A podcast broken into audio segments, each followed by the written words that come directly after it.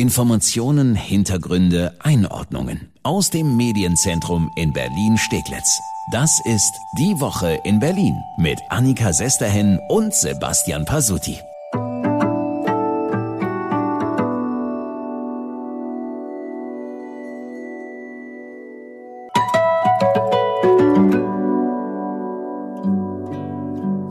Auf dieses Déjà-vu hätten wir, glaube ich, alle gerne verzichtet. Die Infektionszahlen steigen. Teilweise sind sie schon wieder so hoch wie letzten Winter und der Senat spricht wieder von härteren Regeln. Erstmal aber hallo. Herzlich willkommen. Neue Folge unseres Podcasts, die Woche in Berlin. Immer freitags fassen wir die Top-Themen der Woche für Sie zusammen. Die Pandemie ist offenkundig nicht nur weiterhin da, sondern die vierte Welle ist es mit voller Wucht. Ja, an dem Punkt hat er definitiv recht, der Bundesgesundheitsminister. Auch was die Pandemie hier in Berlin angeht, rekordverdächtige Infektionszahlen, du hast es gesagt, volle Intensivstationen in Berliner Krankenhäusern, dazu eine Impfquote, die der Charité-Virologe Christian Drosten als beängstigend bezeichnet. Also unterm Strich können wir sagen, trotz zahlreicher Warnungen, wir stolpern mal wieder in einen Corona-Winter. Der Senat spricht deswegen auch schon wieder von schärferen Maßnahmen, habe ich gerade schon gesagt. Äh, und wahrscheinlich wird er die auch nächste Woche dann beschließen. Und da fällt ein Begriff, den wir so bisher noch nicht kannten. 2G plus. Ja, der Begriff ist zwar relativ neu, wird aber teilweise schon angewandt, sagt der regierende Bürgermeister Müller. Ich musste, obwohl zweimal geimpft mit Nachweis und allem, trotzdem entweder bei einigen Veranstaltungen einen Antigentest nachweisen oder sogar vor Ort ihn machen oder einen PCR-Test. Also es ist gar nicht so, dass es das nicht gibt und etwas völlig Neues ist. Das ist eine, eine Möglichkeit, die wir jetzt gerade prüfen, ob und wo sie angewendet werden kann. Also 2G plus heißt geimpft, genesen plus Corona-Test. Nur Test reicht da definitiv dann nicht mehr. Hm, und dieses 2G Plus, das könnte eine der Verschärfungen sein, die hier in Berlin dann anstehen, dass wir Geimpfen zum Beispiel eben nicht mehr einfach überall mit dem QR-Code reinkommen. Ja, der Hintergrund ist klar, auch wenn die komplett Ungeimpften immer noch deutlich stärker gefährdet sind, beziehungsweise andere gefährden, gibt es doch auch Impfdurchbrüche. Außerdem lässt der Schutz mit der Zeit ja nach. Deshalb sind diese Boosterimpfungen ja auch so wichtig. Ja, und was das angeht, da erreichen uns dann doch einigermaßen gute Nachrichten aus den Impfzentren, zum Beispiel von den Mal Maltesern. Die betreiben ja das Impfzentrum an der Messe und die sagen, also allein die Diskussion um die Booster hat dazu geführt, dass die Hütte voll ist. Das Interesse an den Auffrischungsimpfungen wächst hier bei uns in Berlin also. Ja, und ganz wichtig, der Senat hat diese Woche nochmal klargestellt, wirklich jeder, der die Voraussetzungen erfüllt, kann sich hier in Berlin boostern lassen. Also wenn meine zweite Impfung sechs Monate her ist, dann kann ich mir die Auffrischung holen, egal wie alt ich bin. Also anders als die Empfehlung der Ständigen Impfkommission, die den Booster bisher ja nur für über 70-Jährige und Risikogruppen Gruppen empfiehlt. Da haben wir wirklich mal was richtig gemacht. Erfreulicherweise war Berlin bei der Sache echt schlauer als andere Bundesländer. Wir haben ja noch wenigstens zwei Impfzentren da, Messe und Tegel. Und die Auffrischung gibt's ja auch zum Beispiel noch im Alexa oder in den Impfbussen. Ja, und auch in einem anderen Punkt ist die Lage in Berlin besser als anderswo. Sollte der Senat wirklich 2G plus einführen, dann gibt's immer noch genug Orte, wo ich mich testen lassen kann. Letzter Stand von der Gesundheitsverwaltung. Nach wie vor gibt es rund 950 private Teststationen in Berlin plus plus die zwölf landeseigenen Testzentren.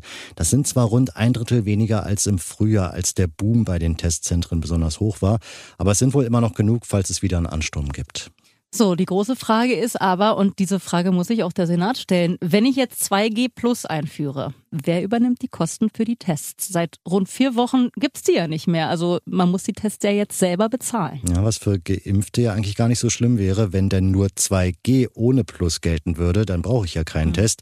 Bei 2G Plus aber schon. Und da warten wir jetzt gespannt, ob Bund und Land doch wieder die Kosten übernehmen, zumindest für Geimpfte. Ja, und die andere Frage, die wir uns auch noch stellen, was bringt das ganze Geteste und die QR-Codes und alles, was man so hat, wenn das keiner kontrolliert? Das ist inzwischen auch Gesundheitssenatorin Kaleitsche aufgefallen. Man muss ja fast den Impfnachweis aufdrängen manchmal äh, in einer Gaststätte. Also äh, das macht uns schon Sorge. Ja, und deshalb plant der Senat, die Kontrollen von Restaurants, Kneipen und Co. auch zu verschärfen. Auch dazu soll es dann nächste Woche mehr geben. Ja, ich finde es ehrlich gesagt ganz gut. Ich war jetzt, glaube ich, dreimal essen und wurde wirklich nie nach irgendwas gefragt. Will denn keiner deinen Code sehen? Nein, keiner fragt. Naja, wir sind gespannt. Auf jeden Fall ist es schon wieder fünf vor zwölf leider, wenn nicht noch später. Es ist schon krass, dass wir schon wieder in einen Corona-Winter stolpern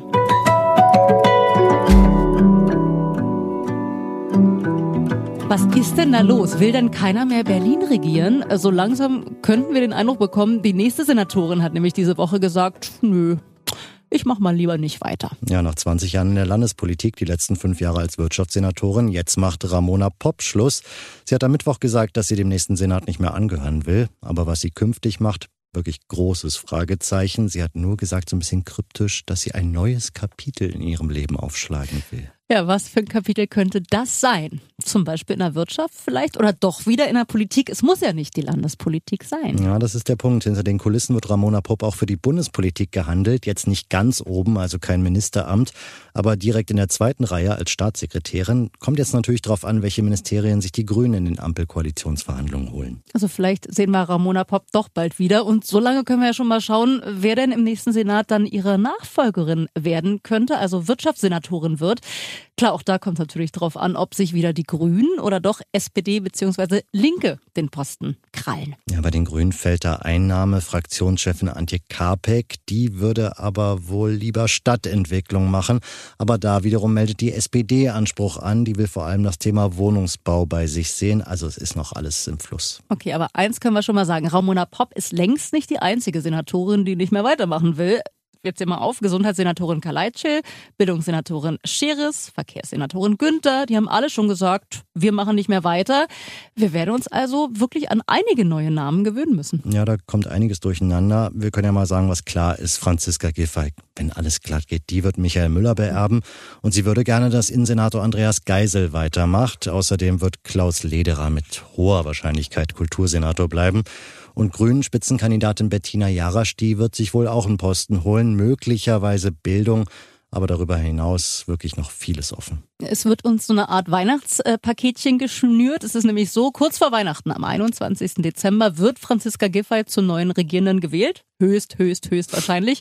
Ja, und dann wissen wir dann auch, äh, wie es weitergeht. Der Senat wird dann auch vereidigt.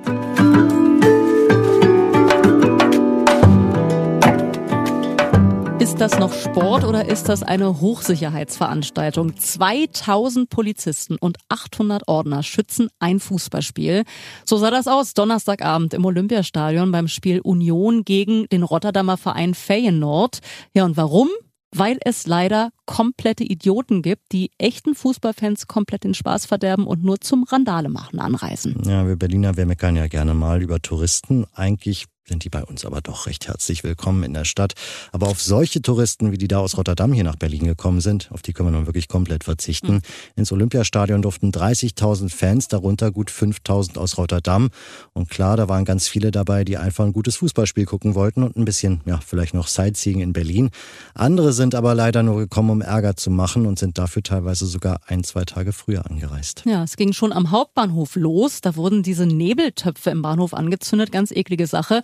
Und schlimmer wurde es dann noch in der Nacht zum Mittwoch. Ja, da hatten zwei Fans aus Rotterdam die Eastside Gallery beschmiert. Mit dicken, fetten Großbuchstaben haben sie da über zweimal 18 Meter den Schriftzug Feyenoord, also den Namen des Vereins, rangeschmiert.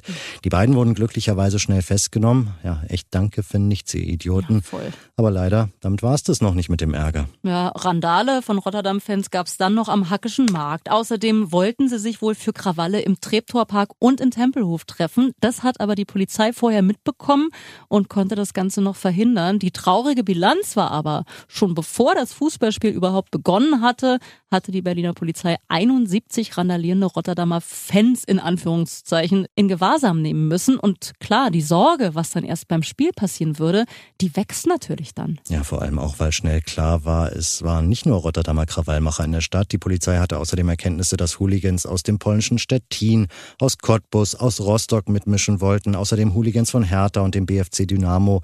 Also wirklich eine brenzlige mhm. Kiste war das. Deswegen wurde das Spiel als Hochrisikospiel eingestuft.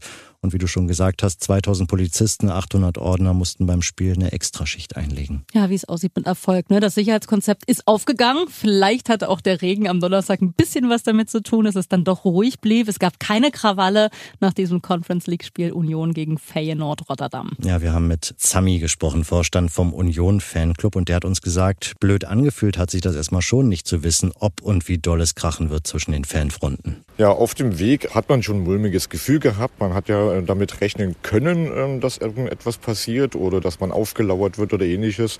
Aber es war doch eine entspannte Anreise. Ja, er und seine Frau, die auch mit im Fanclub-Vorstand ist, die waren dann echt happy, dass es keine Zwischenfälle gab, hat der Berlin-Reporter Christian Fuchs gesagt. als man dann das Stadion verlassen hat, war es dann doch entspannt und man war wirklich froh, dass man sicher nach Hause gekommen ist.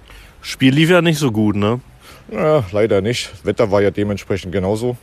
Ja. Jetzt heißt es einfach nur, ja, Klamotten trocken machen. Weiter geht's auf Sonntag für die Bundesliga konzentrieren. Zwei Spiele haben wir auch noch in der European Conference League und da ist immer noch was zu machen für Platz zwei. Gut, Spiel war nix für Union, aber zum Glück keine Krawalle mehr. Und was das beschmierte Gemälde angeht, da an der Eastside Gallery, da haben wir auch gute Nachrichten. Ja, Axel Klausmeier, der ist Direktor der Stiftung Berliner Mauer, der hat uns gesagt, noch muss geprüft werden, ob das Kunstwerk zerstört ist oder ob die Graffiti-Schutzschicht, die auf allen Gemälden auf der Eastside Gallery ist, gehalten hat. Aber selbst wenn das Gemälde zerstört sein sollte, man kann es wiederherstellen. Es ist behebbar ähm, und zur Not muss möglich, vielleicht, je nachdem, wie stark diese Schutzschicht auch beschädigt ist, muss eventuell der Künstler dann nochmal nacharbeiten, aber grundsätzlich ist das reparabel, ja. Na, wenigstens etwas. Und den Schaden sollen bitte diese Typen, die das da rangeschmiert haben, aus eigener Tasche zahlen. Ich finde, das wäre das Mindeste. Vielen Dank, dass Sie reingehört haben in unseren Podcast Die Woche in Berlin. Und wir hören uns bald wieder. Unseren Podcast gibt's jede Woche neu. Immer freitags fassen wir die Top-Themen der Woche für Sie zusammen. Ja, überall, wo es Podcasts gibt, finden Sie uns und auch auf berlinerrundfunk.de und rs2.de. Und wir freuen uns, wenn Sie uns eine gute Bewertung bei iTunes dalassen oder uns auf Spotify folgen. Dankeschön dafür und wir wünschen wie immer bis dahin eine schöne Woche.